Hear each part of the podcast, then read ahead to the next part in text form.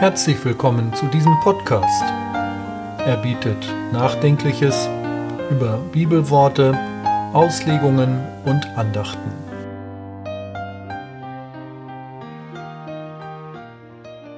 Gott gebe dir vom Tau des Himmels und vom Fett der Erde und Korn und Wein die Fülle. Aus dem ersten Buch Mose Kapitel 27, Vers 28.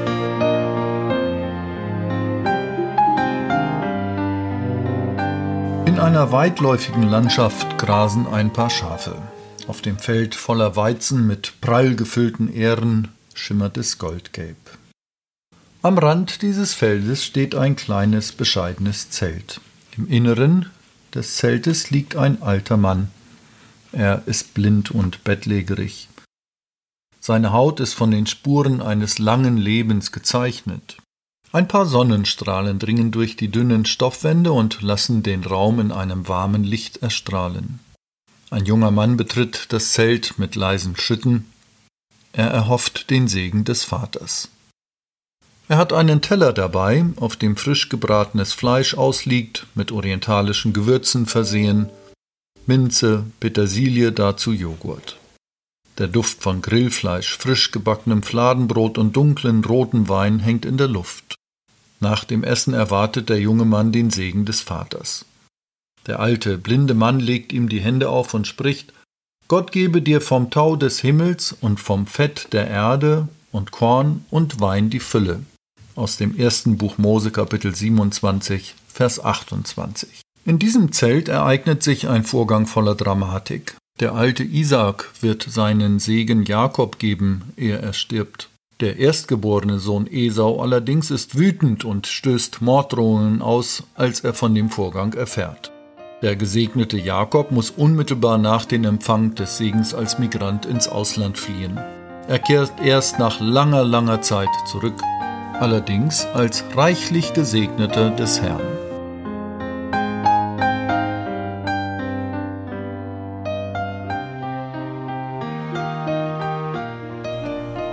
Dieser Podcast wird von Hörerinnen und Hörern wie Ihnen ermöglicht.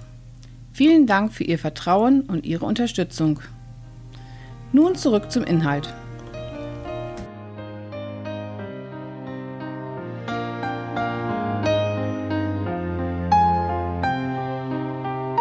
Gott gebe dir vom Tau des Himmels und vom Fett der Erde und Korn und Wein die Fülle.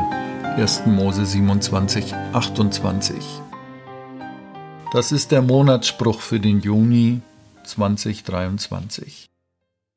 Noch stehen die Weizenfelder um uns herum nicht im vollen Korn und noch sind auch die Weintrauben nicht reif, wohl aber gibt es an lauen Sommerabenden im Juni gegrilltes Lammfilet, vielleicht nicht ganz so fettig wie in biblischer Zeit. Das Segenswort ist ein Ausdruck von Gottes überfließender Güte und Großzügigkeit. Unser ganzes Leben, von der Entstehung des Lebens bis hin zum Tod, ja in alle Ewigkeit, ist ja von Gottes Schutz, Geleit und Gaben umgeben. So steht der Tau des Himmels für die Reinheit und die Erfrischung. Sanft fällt der Tau auf die Erde und belebt alles, was auf ihr wächst. In ähnlicher Weise erfrischt Gott uns an unserem Geburtstag. Wir können uns von Gottes Liebe durchdringen lassen. Aber auch an allen anderen Lebenstagen, die der allmächtige Schöpfer Himmels und der Erden im Segen schenkt. Das gegrillte Lammfleisch mit viel Fett steht für den Wohlstand. Gott weiß wohl um unsere Bedürfnisse und er versorgt uns mit dem, was wir zum Leben brauchen. Im hohen Alter können wir in aller Regel in Dankbarkeit auf ein langes Leben zurückblicken und erkennen, wie gut Gott uns am Ende versorgt hat. Und wir schätzen dieses umso mehr, als wir wissen, dass dieses überhaupt keine Selbstverständlichkeit ist. Während die einen Geburtstag in froher Runde feiern, rennen anderswo in der Welt Menschen an ihrem Geburtstag um ihr Leben, weil Drohnen oder Panzergeschosse um sie herum einschlagen. Während wir essen und trinken und fröhlich sind, winden sich an anderen Orten Menschen in Schmerzen, haben große Kummer und Not. Das Korn hingegen erinnert uns an die Früchte unserer Arbeit und die Ernte, die wir in unserem Leben eingefahren haben, und der Wein steht für die Gemeinschaft, für Freude, für das Teilen von Erfahrungen und das Feiern des Lebens.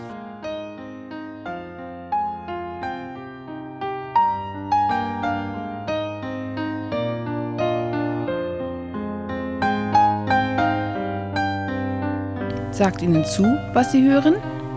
Stellen Sie sicher, dass Sie keine Folge verpassen. Klicken Sie auf der Webseite www.eckstein.de geschrieben E K Z T E I N auf die Schaltfläche Podcast abonnieren.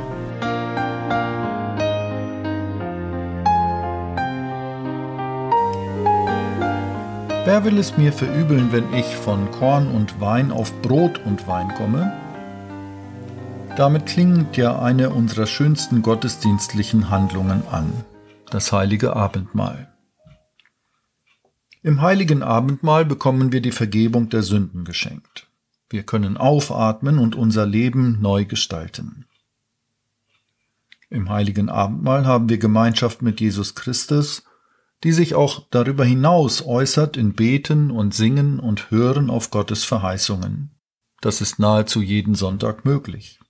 Im heiligen Abendmahl feiern wir Gottes Fürsorge und bringen unseren Glauben zum Ausdruck, der sich dann in Glaube, Liebe und Hoffnung ein ganzes Leben lang fortsetzen kann.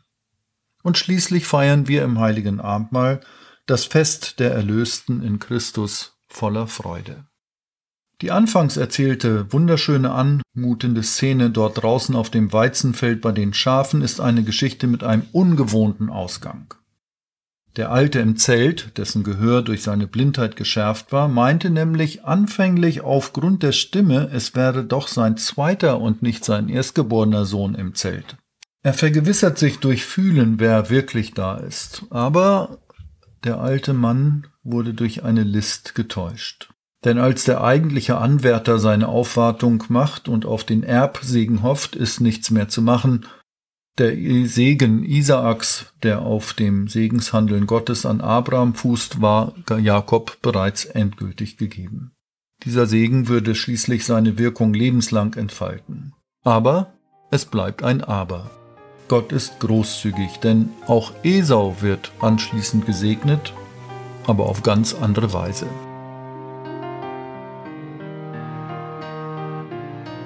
Dankeschön fürs Zuhören. Bis zum nächsten Mal. Ihr Markus Nietzke. Anregungen für diese Auslegungen, Andachten und Nachdenkliches zu den Bibelworten entnehme ich einem Buch von Tina Wilms im Blickfeld des Himmels, herausgegeben im Neukirchener Verlag im Jahr 2022. Für die Musik im Hintergrund bedanke ich mich herzlich bei Malte Usart.